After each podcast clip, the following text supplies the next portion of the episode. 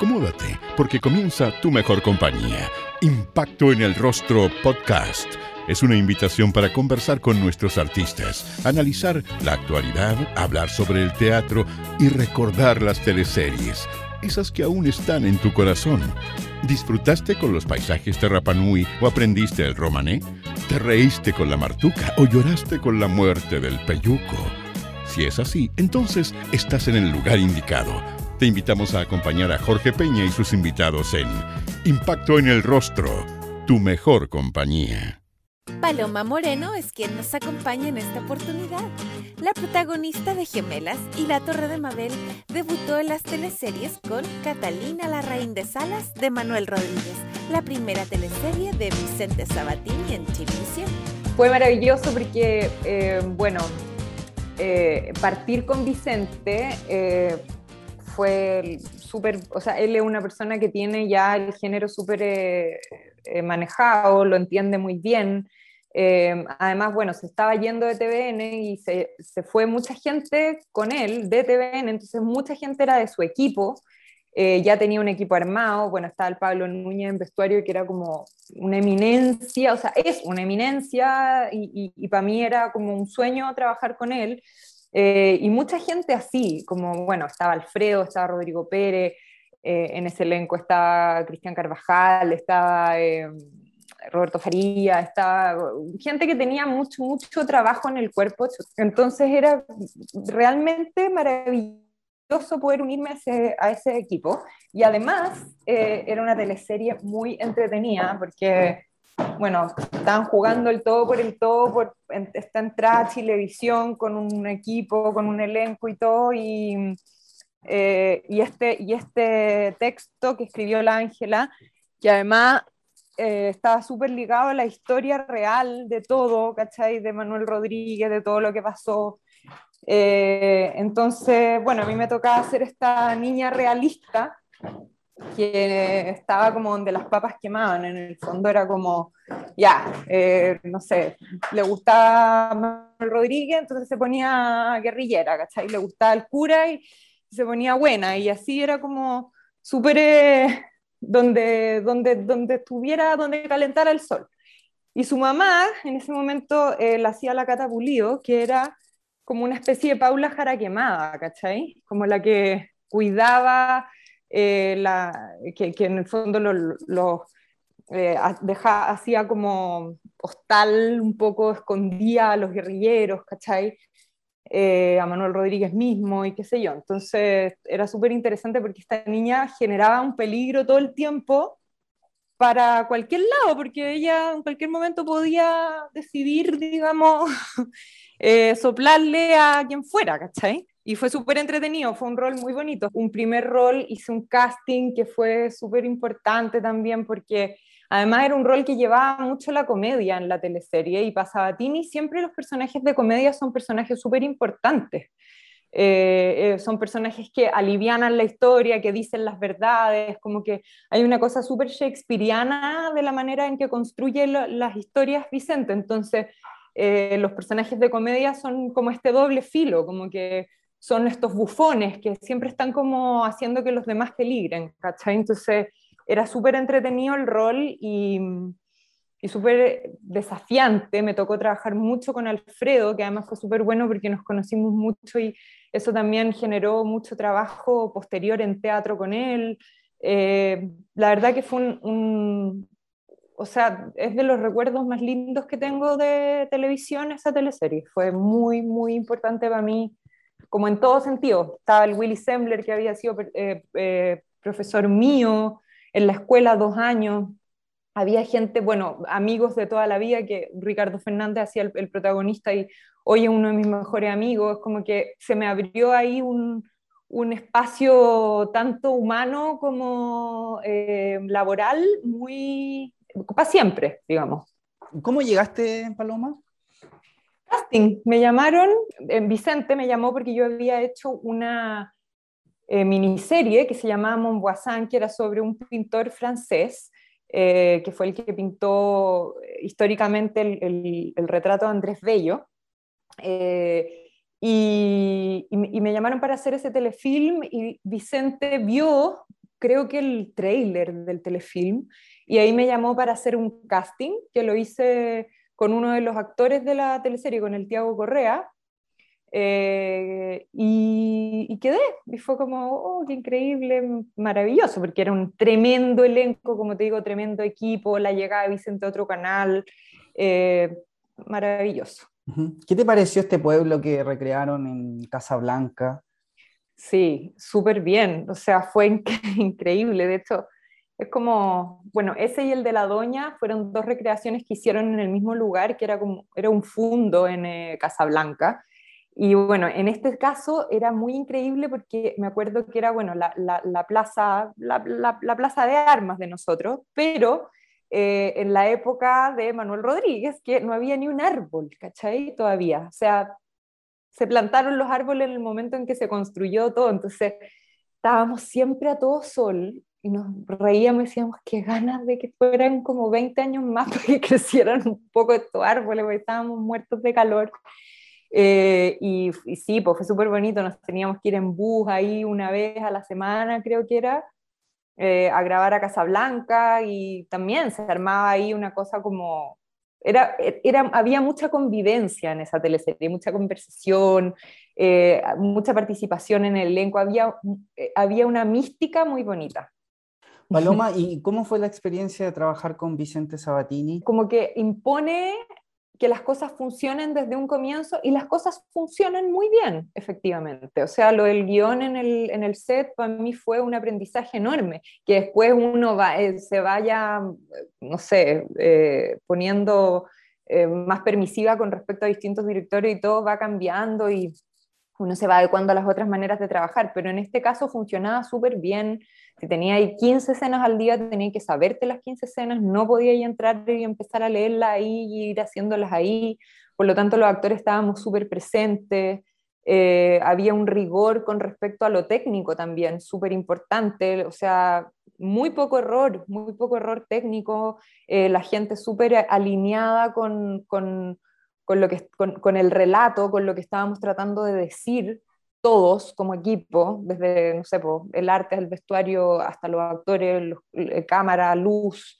Em, a mí me gustó mucho, fue, fue una, una, escuela rigurosa eh, y de una persona que lleva, que toda su vida hizo esto. Entonces también eh, escuchar a una persona que lleva tanto tiempo haciendo un género es muy eh, es un privilegio para entrar a hacer ese género, ¿cachai?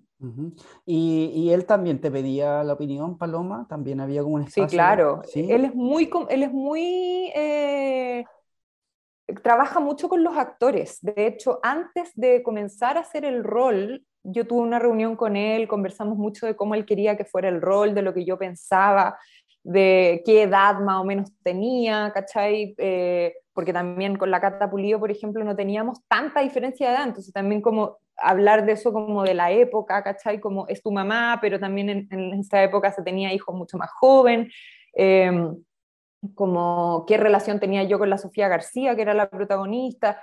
Hablamos mucho de eso, de cómo se vinculaba este personaje con la historia, cuál era su rol en la historia, qué quería él que relatara. Eh, Sí, y Vicente es muy respetuoso con los actores, con los tiempos de los actores también, que eso para mí fue muy bonito porque yo estaba también, empecé a hacer teatro y él siempre fue súper respetuoso con los horarios de ensayo.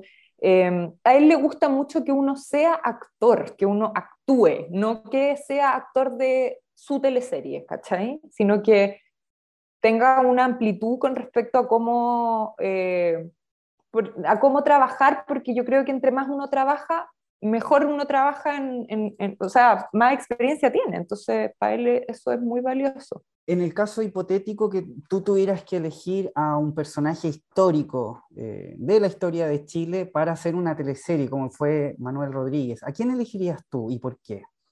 Bueno, ya que nombré a la Paula Jaraquemada, la tengo como en mi retina, me encanta ese personaje, lo encuentro maravilloso, súper complejo, qué horror, puede ser espantoso, pero la Lucía Iriart creo que es un personaje bastante complejo también. No es que comulgue con sus ideas, pero eso puede ser interesante para interpretar también desde la actuación. La Teresa Wilmsmont también la encuentro súper interesante.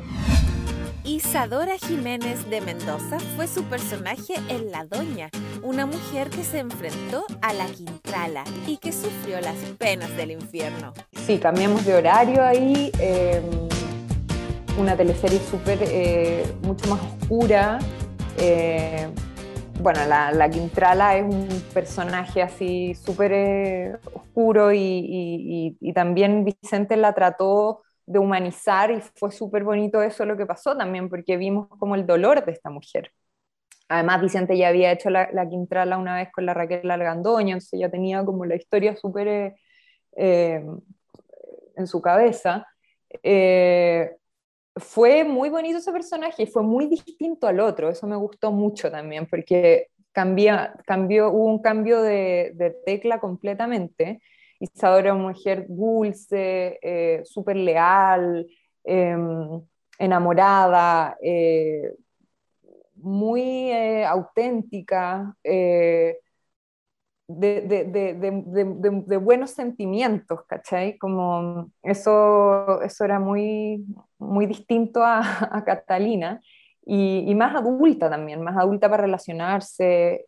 Y bueno, le tocaba en la historia eh, tener esta, esta, este antagonismo con, con, la protagonista que era la Claudia Girolamo, que hacía la Quintrala, eh, y, era heavy, porque era todo el rato así cordero sacrificio, ¿cachai? Me tocaba que me arrastraran el caballo, que me hicieran un aborto, que me picara una araña y me dejara inmovilizada, que me enterraran viva, como puras cosas así, bueno, medievales, ¿cachai? Porque también la cultura medieval tenía una relación con, con la tortura eh, súper distinta eh, y, con la muerte y con, eh, bueno, y también la Quintrala que tenía todo este mundo de ocultismo, ¿cachai? Entonces creía mucho en, en la brujería, ¿cachai? En las pócimas, en Incluso en un momento me daban como una droga y me, me acuerdo que pensaban que yo estaba eh, poseída, ¿cachai? Me pasaban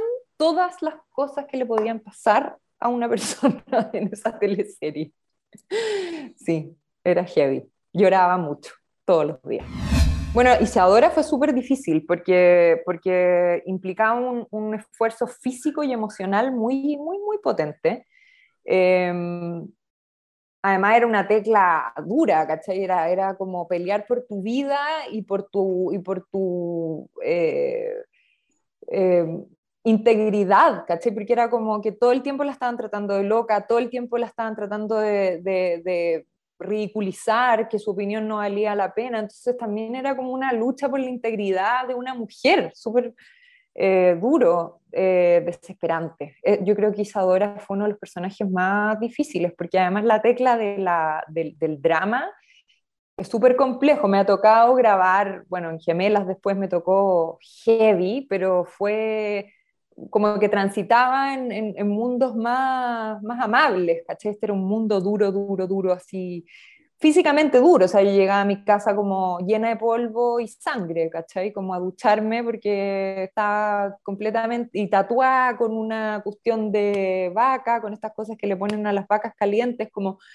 me tenían que hacer ese tatuaje a diario, no me lo hacían así, por supuesto, pero tenía que sacarme todas estas marcas, era como...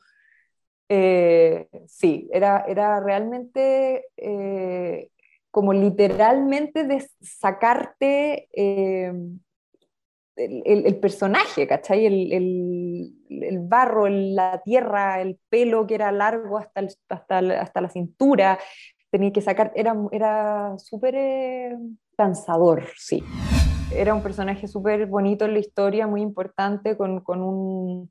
Eh, o sea, tenía un, decir en el relato súper eh, valioso y además, claro, está, me tocaba mucho con la Claudia, y para mí eso también fue un aprendizaje gigantesco, o sea, actuar con la Claudia, eh, imagínate, o sea, tiene una experiencia enorme, me enseñó un montón de cosas, eh, nos reíamos mucho de todas estas torturas y todas estas cosas espantosas que me tenía que hacer, ya era como, ¿qué te voy a hacer mañana? Qué terrible, pobrecito.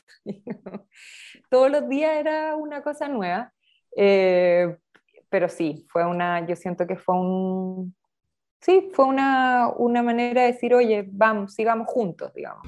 Se va como con las monjas, ¿cierto? Y llega a Juan Falcón a buscarte.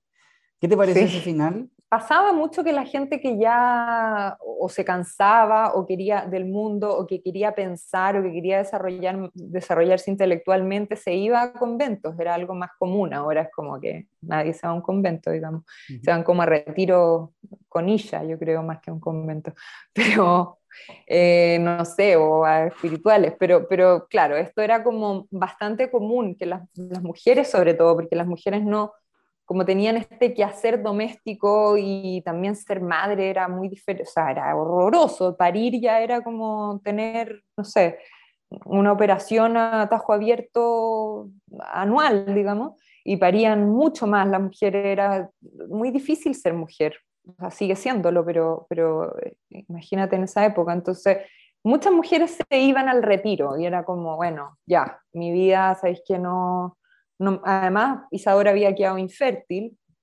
entonces tampoco podía como cumplir con estas expectativas de lo que era ser mujer en ese momento. Y se va al retiro un poco porque ya, ¿qué? No se van a querer casar conmigo, no, no sirvo como mujer.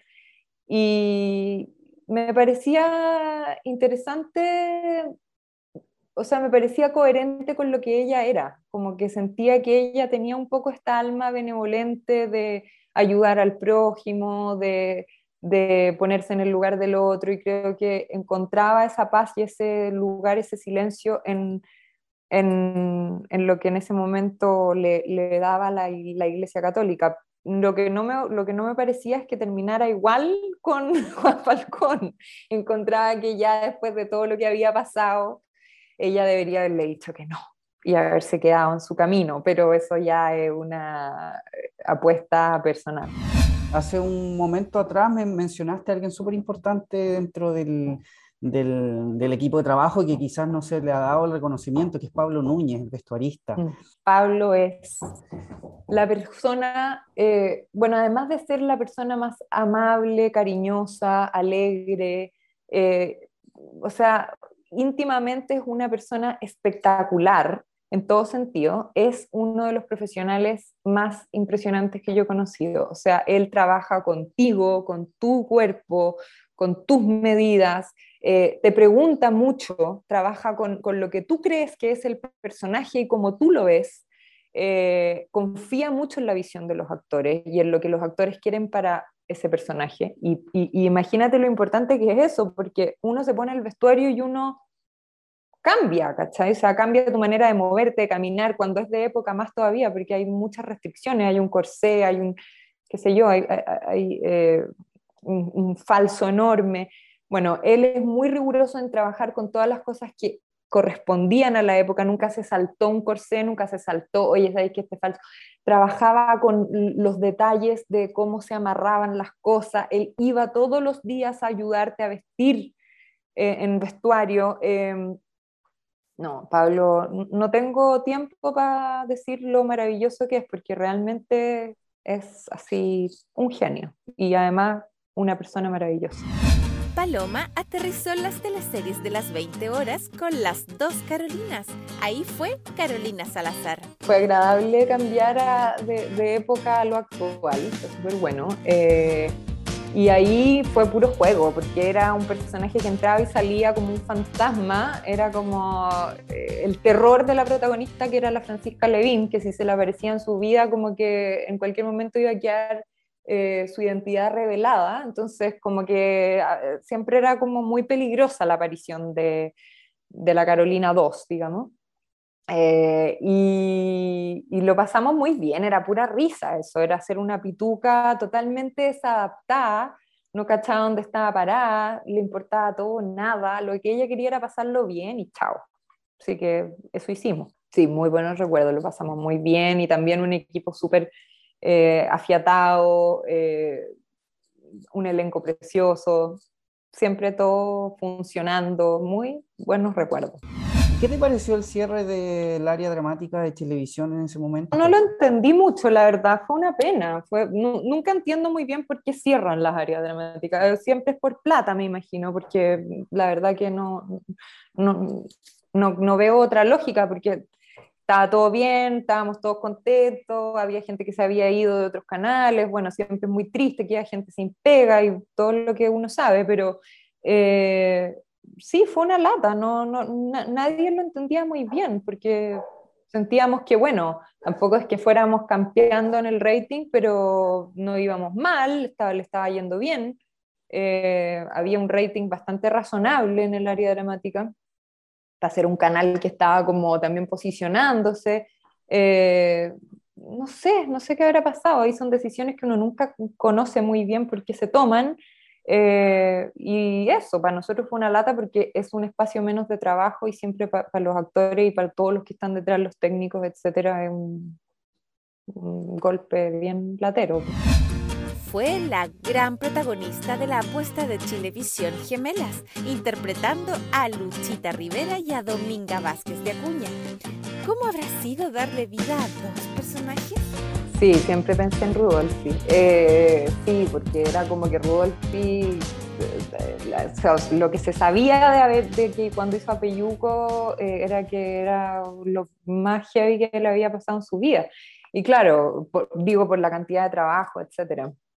Eh, sí, me asusté, en, el, o sea, fue como chuta. Obviamente, primero que todo, una alegría gigante porque me gustaba mucho la historia, encontraba muy interesante el, mundo de la cumbia ranchera, era algo que yo no conocía y que me llamó mucho la atención desde un comienzo. Dije que entretenido meterse en un mundo tan particular.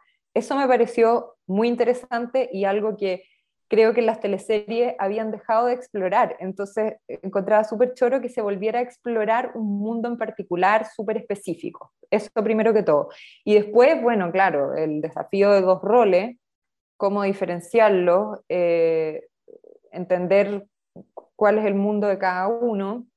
Eh, pero la verdad es que en un comienzo sí, da un poco de susto, pero la verdad es que el susto viene como más cuando lo estáis haciendo que decís, ¿cómo, o sea, como que teníais que armar eh, dos, dos, personas tan diferentes? Eh, claro, como que, eh, no sé, ahí, ahí con, en el quehacer diario, además que las teleseries tienen un ritmo muy vertiginoso, entonces a veces uno siente que está como sobre la máquina sin poder pensar demasiado y, y sin poder decir, ya, ¿sabéis qué? Voy a pensar un poco cómo voy a hacer la luchita, como que es todo encima, ¿cachai? Uno va leyendo los textos mientras los vaya actuando, mientras los vaya, o sea, es súper rápido el, el, que hacer, entonces a veces uno siente eso y eso da un poco de miedo, que no tenéis el tiempo suficiente para sentarte y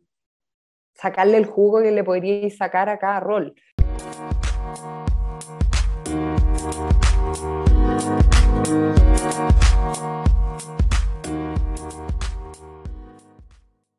Hagamos una pausa. Kraken Mochilas es un emprendimiento que apuesta por el diseño de autor, hechas a mano, completamente personalizadas y veganas libres de crueldad animal. ¿Sabías que son 100% impermeables? Combinar tu Kraken nunca fue tan fácil. Nosotros ponemos el diseño y tú los colores. Todos los bolsos y mochilas traen de regalo un estuche más seis meses de garantía. Conócelos en su Instagram arroba kraken.mochilas.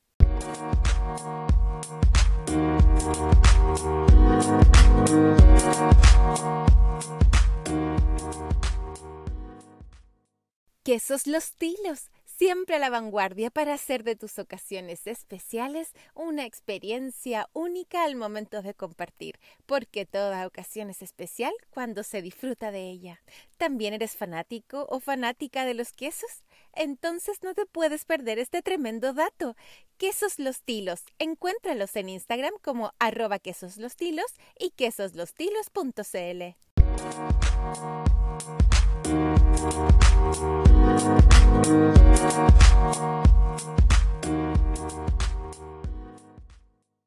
Pero al mismo tiempo, eso se, en esta teleserie al menos, se, me hacía fácil porque todos los demás creaban un mundo muy particular. ¿Cachai? Todo el mundo de la Dominga era un mundo muy particular, el mundo de la Luchita era muy particular y todos los actores y el arte y el vestuario y todo lo que estaba involucrado alrededor de esos mundos hacía que para mí fuera súper fácil entrar.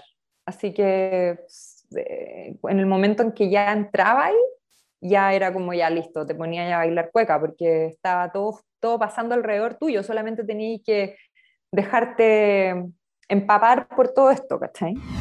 Fue súper especial porque en esta teleserie los guionistas participaron muchísimo. De hecho, decir que es una adaptación, yo creo que es un poquito eh, mezquino con ellos porque es lo, que, es lo que es, pero no es lo que es, porque ellos trabajaron mucho con página en blanco. Ellos en el fondo adaptaron una premisa, ¿cachai? Pero la premisa cambió, exacto, fue un punto de arranque. Después ya los personajes cambiaron muchísimo, la historia cambió muchísimo. Eh, entonces también ellos, eh, o sea, ellos hicieron un trabajo como cualquier teleserie, muy, muy de cero.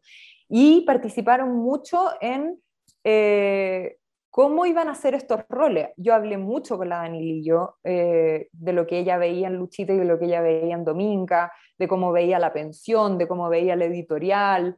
Eh, hubo mucho diálogo con ellos, que es algo que no pasa en todas las teleseries. De hecho, no pasa nunca. O sea, que uno hable con los guionistas, a mí no me había pasado hasta ese momento. Hablé un poco con la Ángela Bascuñán porque nos conocíamos y porque eh, era una teleserie histórica y tuvimos la suerte de hablar, pero fue una cosa súper em, como de suerte, ¿cachai? Como que ocurrió en una, en una lectura grupal, pero acá era juntarte con ellos, habían lecturas grupales donde hubo muchos ensayos. a mí me gustó mucho el proceso, aunque fue exhaustivo, fue un proceso súper... Eh, em, útil para, yo creo que para todos los actores y, y, para arte, para todos los departamentos.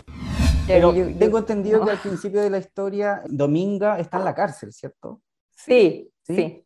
Sí, eh, pero igual la cárcel era heavy porque teníamos que grabar en la perrera, eh, pleno invierno, y además era un grupo de actores completamente diferente porque estaba en la cárcel en España, entonces eh, no había nadie de los que habíamos ensayado, de todo esto que te estoy contando, que hubo lecturas, que hubo como toda una, una previa de ensayos y todo, era como, no, ¿cachai? Aquí era pura personas que nunca había visto en mi vida, ni, ni como actriz ni como personaje, y entonces todo era como, oh, ya, y partió Dominga así, que fue también eso fue bien increíble porque cómo partió cada personaje eh, fue raro, porque yo partí, lo primero que yo hice en un set fue a la luchita haciendo de Dominga. Entonces también era como, ¿cómo construyo a la luchita si estoy construyendo a la Dominga primero? ¿Cachai? Había un salto ahí mental que fue súper raro de hacer, ¿cachai? Como chuta, no he hecho la luchita y tengo que hacer la luchita haciendo de otra persona. Era muy curioso. Entonces, todo eso había que tenerlo como en un registro para después no olvidarte cómo había hecho la dominga, pero era ahí la luchita, ¿cachai? No.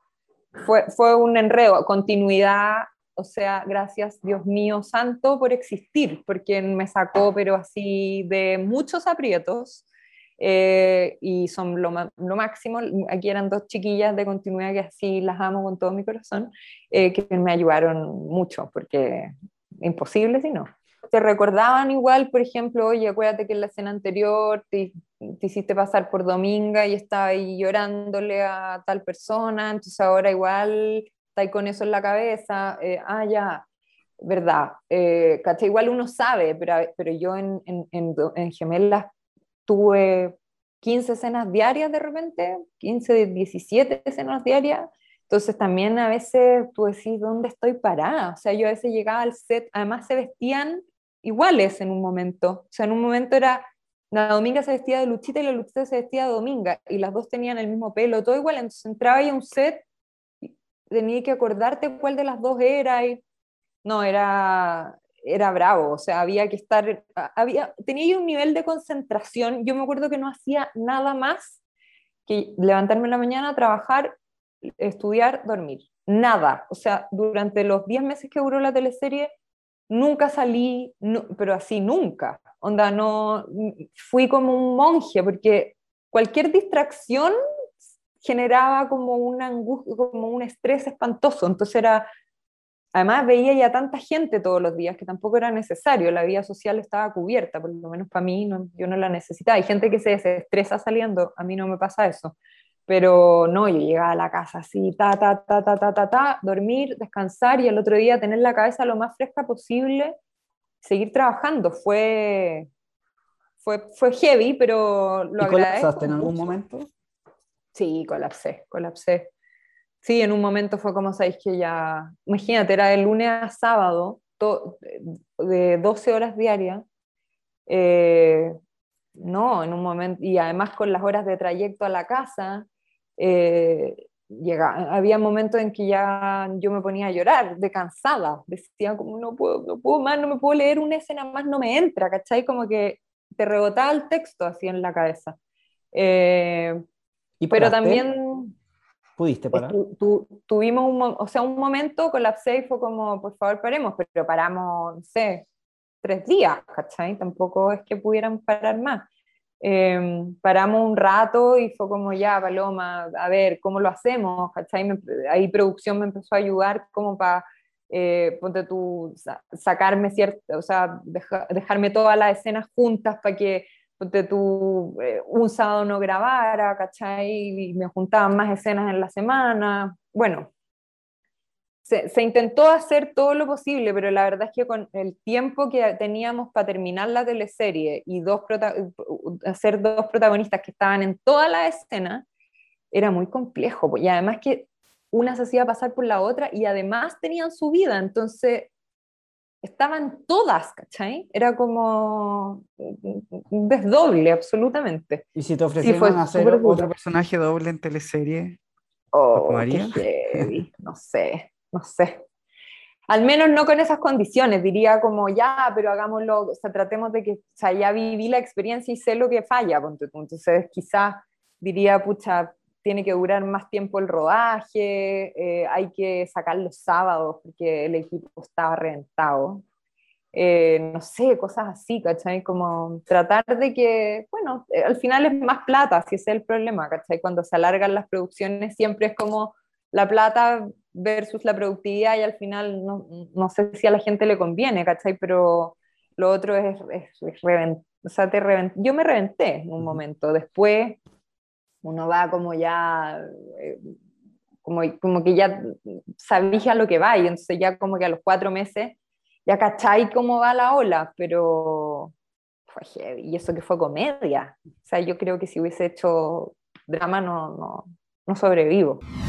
Que la ley audiovisual permite grabar seis días a la semana, pues entonces mientras la ley sea así, obviamente que se va a hacer uso de, de lo que se puede, pues si la productividad siempre prima, ¿cachai? Y, y uno entiende, porque también es una industria que, eh, pucha, es difícil, ¿cachai? Sacarla adelante. Yo entiendo que los productores velen porque el producto sea lo más... Eh, no, no, es barato la palabra, porque no creo que sea barato, pero lo más así, o sea, que se pueda llevar a cabo, ¿cachai? Sin que sea una pérdida enorme. Em, pero claro, para los actores y para el equipo en general, o sea, si estamos todos, no solo los actores, eh, es súper, es, es, es, un reviente enorme, porque no paráis, pues paráis un día, cuando tú, a mí en Gemelas me tocaba parar el domingo, pero el domingo igual yo paraba y a las 3 de la tarde me tenía que sentar a estudiar, ¿cachai? O sea, igual era parar una mañana en el fondo, ¿cachai? Eh, y tampoco podía irte a un almuerzo y tomarte un trago porque te quedabas y después dormía y no te, no te entraba la letra. Tenía que, o sea, tenía que igual estar el día domingo la mitad del día funcional para tu trabajo. Entonces era muy poco descanso, muy poco para tantos meses. Yo creo que quizás la, la manera de hacerlo es que los, los, proyectos más cortos fueran del lunes a sábado, pero los proyectos de más de cinco meses no, no hay equipo que te aguante, es demasiado fuerte, muy fuerte. Eh, y también, bueno, no sé, quizás grabar mediodía los sábados, eh, no sé, pues ir ahí llegando a acuerdos entre la producción y el equipo. Paloma, aquí tú trabajaste muy de cerca con el querido actor Pepe Secal, ¿cierto? Sí, mi Pepe. ¿Cómo fue trabajar con Pepe Secal? Maravilloso, maravilloso. Fue como un padre, fue muy lindo. Con el Pepe nos, al tiro nos apapachamos, nos quisimos mucho, él era muy cariñoso conmigo, eh, además que es tan buen actor, o sea, es tan fácil actuar al lado del Pepe, es como mm, te llegan las emociones solas, eh, es una persona con tanta verdad, que difícil de decir era. Eh, y, y, fue siempre un regalo, siempre, él estaba siempre de buen humor, eh, muy agradecido de ser actor, con una historia de vida que uno no puede creer todo lo que vivió, es impresionante las cosas que te cuenta, cómo te las cuenta, con la humildad que las contaba, porque la verdad que mucha gente estaría así como, oye, yo me pasó todo esto. Él siempre era como que uno decía, pero Pepe, lo que me estáis contando, como, ¿dónde está la fanfarria antes de esta historia? Y él no, súper humilde, súper eh, aprendiendo de todas las cosas que le ocurrieron, eh, cariñoso. Fue, fue un regalo conocer al Pepe y además haber sido su hija eh, televisiva. Sí. ¿Has podido o has tenido la oportunidad de poder conversar con Adela Secal, su hija? Bueno, en, la, e, en el funeral del Pepe estuvimos con la Adela en el, en el, en el velatorio. Em, y sí, ahí conversamos un poquito. Y yo no la conocía, la Adela. O sea, la conocía porque era la Adela, pero no, no habíamos estado las dos en el mismo lugar y maravilloso. Además, el Pepe me había hablado tanto de ella, entonces era como estar con alguien que, que ya conocía de alguna manera. La Dominga me salvó la vida, esa es la verdad. Como que los días que me tocaba más Dominga era como, ay, qué bueno, porque podía jugar, sacaba toda mi, todo, todo lo que tenía adentro, era ya, vamos. O sea, si tenía rabia ese día, podía hacerla rabiosa, si tenía risa la podía hacer muerta la risa. Era como, la Dominga eh, fue un personaje que me salvó, sí, me salvó del cansancio, me salvó del hastío. Eh, era un, lujo y un placer tener que ir al set a hacer a la Dominga. Además me dejaron, me dejaron hacer lo que, o sea, fueron súper em, permisivos conmigo en términos de contenido. Yo hacía lo que quería con la Dominga, entonces y, me lo respetaban. Entonces fue súper eh, bonito eso porque había una confianza también detrás que, que se agradece pues, como actor. ¿Y alguna diferencia de Dominga y Luchita que quizás no haya sido tan evidente, algo que haya sido como más significativo? Yo lo que siempre trabajaba como eh, con una y con la otra era que una tenía un sentido de pertenencia y, de, tenía un oficio y la otra no tenía ese sentido de pertenencia ni tenía ningún oficio. Entonces era eh, cómo separaban las dos en el mundo, era siempre, siempre lo miraba desde ahí, decía como hay una persona que se siente perdida y hay una persona que se siente en control, con, con mucho más precariedad, pero en control, ¿cachai? Actualmente la podemos ver como Mabel Andrade en La Torre de Mabel, la producción de AGTV para Canal 13. A mí se me enredó un poco esa historia, como que siento que eh, no estaba tan clara. Entonces, al no estar tan clara, me costó más eh, construir ese personaje que otros personajes. Habían algunas situaciones que me parecían como un poco extrañas. No sé si sería yo el, el, el, el alaraco o el, que, o el generación de cristal, no, obvio que no, todos, todos tienen pero, eh, me llamaba la atención que tu personaje salía con las amigas a pasarlo bien, eh, tomaba más de la cuenta y después llegaba como una especie de bailarino gigoló, no me acuerdo bien qué era. Sí, sí. Y, la grababa y como que... Pero eh, eso, y presentado como comedia, no sé, yo puedo ser exagerado, pero ¿qué te parece a ti? ¿Es como una situación para presentarla como comedia? Sí, a mí me parecieron varias cosas así, como eh, eran como, habían cosas bien terribles y que no, y, claro, presentadas como comedia, como que uno decía, sí, lo de la muñeca de Trap, de hecho, era, era, era como una imagen terrible, yo encontraba.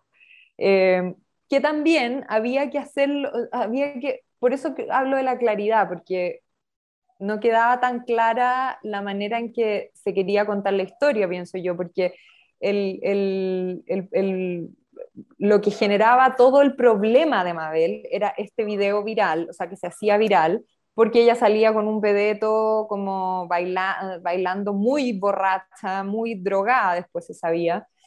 Eh, y esto generaba como un problema terrible para ella en su vida.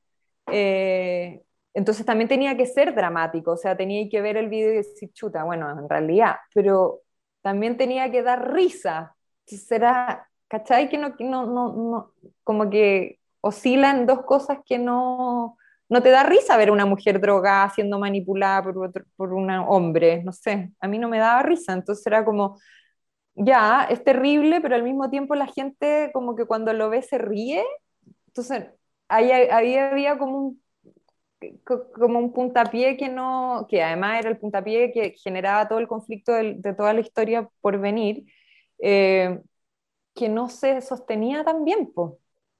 Eso me pasaba, sí. Sí, me pasaba con varias otras cosas también. Me pasaba con, con cómo se, eh, no sé, bueno, varias cosas del, del, del, de cómo se de cómo se iba desarrollando la historia, ¿cachai? Como que sentía que, se abrían demasiados conflictos todo el tiempo. No había una línea de conflicto clara, era como que se iban abriendo, abriendo más conflictos, más conflictos. Entonces al final lo que mucha gente me decía era como, pucha, dejo de ver la teleserie dos días y ya es como que pasaron un millón de cosas. Entonces era confuso, cuál es el malo, cuál es el bueno, no hay personajes que no se entendían, qué rol tenían. Eh, por qué, qué, era lo que, eh, eh, lo que tenían que contar en la historia, no sé, se separaban las cosas como mucho, había una, una forma de relato que nunca, que, a mí me costaba como contener, y como protagonista, sobre todo en este género, hay que saber contener, porque es el rol del protagonista. O sea, en el género de teleseries uno contiene todos los mundos, o sea, es como siempre la gente se ríe, que es como que estáis caminando por la calle y te encontráis con, con el personaje, eh, cosas que no pasan nunca en la vida, digamos, acá sí pasan porque el género es así. Entonces, eh, contener era muy difícil en esta teleserie, súper difícil. Me costó mucho, me, me costaba como pisar firme, ¿cachai? Esta teleserie parte en eh, el 2021, luego de un estallido social importante en el país, ¿cierto? Em, y sin querer que la teleserie sea un documental, em, sí tiene que tener cierta conexión con, con, las personas, ¿cierto? Entonces yo te pregunto, eh, ¿la Torre de Mabel estaba conectada con, eh, con lo que estamos viviendo como país hoy en día, con las demandas de las mujeres? ¿Era una, una historia que estaba como a tono con lo que estaba ocurriendo en Chile? Yo creo que, o sea, no, no, tendría por qué estarlo, pero a mí me pareció que muchos, de muchas formas no, no estaba. Eh, me pareció que costaba aterrizar eso, pero a su vez me parece que a mí también me cuesta aterrizar eso hoy en día. Creo que a todos nos cuesta, o sea, no, no es una labor de la ficción hacerse cargo del contenido político que esté pasando un país. Creo que no tiene por qué ser la labor de la ficción. Ahora, y menos porque pienso que estaba ocurriendo en ese momento. Entonces también como decantar todo lo que está pasando y además mirarlo con, la distancia de la ficción me parece súper difícil. Eh, pero más allá de lo que pueda haber pasado con, con respecto al, al, estallido y lo que, y lo que quería hacer eh, la Torre de Mabel como, como producto, eh, creo que, que, que, sí hubo, o sea, que, que, no es solamente el problema de las, del, del, horario, creo que sí es una teleserie como lo que te decía antes, complicada, difícil, eh, un poco enrollada.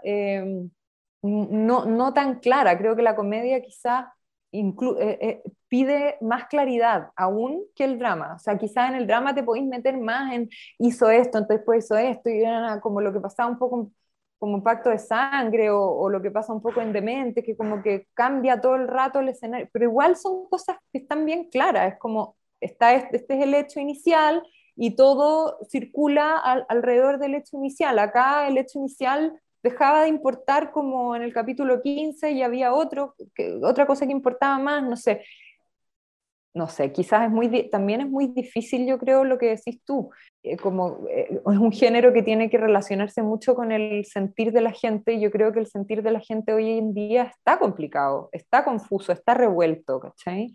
Eh, entonces, es muy difícil que, que, que alguien o, o, algo sea el responsable de aunar todo eso, no sé quizás hay que hablar de otra cosa directamente que no tenga nada que ver con eso, como para no eh, herir o para no meterse en temas tan difíciles, porque yo por lo menos no, no entiendo lo que está, o sea, voy a entender lo que pasó en el estallido y en la pandemia y en todo lo que hemos estado viviendo mucho después. Yo, yo todavía estoy en la mitad del, del ciclón, ¿cachai? eso es lo que me pasa a mí, digamos de los personajes que hemos conversado, ¿con cuál te quedas? Bueno, con gemelas, yo creo, sí. Gemelas todavía me, cuando veo escenas de gemelas, me, me da mucha alegría, la, la, reacción de la gente también es muy cariñosa con respecto a, esos personajes, eh, la relación con, con, el elenco que, que hubo fue súper importante. Eh, nada, es, una experiencia que me voy a acordar toda mi vida nomás, de todas maneras. ¿Y eres buena para hacer impacto en el rostro? Soy seca, seca para hacer impacto en el rostro. ¿Te gusta? eh, me, es chistoso, sí, po. es que ¿qué serían las teleseries sin el impacto en el rostro? O sea, impacto en el rostro y todavía lo escriben así es un, yo no sé por qué no le han puesto una teleserie Impacto en el Rostro. Demasiado buen nombre, este es el nombre del podcast, me encanta. Actualmente estoy en la radio, estoy animando la comunidad sin anillo en la concierto em, y estoy ahí con algunos proyectos que vamos a ver si resultan para volver al teatro, que me encantaría porque es algo que he hecho mucho de menos y que quedó ahí en, stand-by por, bueno, por la pandemia, obviamente. Eh, y eso, pues siempre buscando nuevos horizontes, que es lo que hacemos los actores, sin parar. Impacto en el Rostro Podcast es una invitación para conversar con nuestros artistas y recordar las teleseries, esas que aún están en tu corazón. ¿Te reíste con la martuca o lloraste con la muerte del peyuco? Si es así, entonces estás en el lugar indicado. Impacto en el rostro, tu mejor compañía.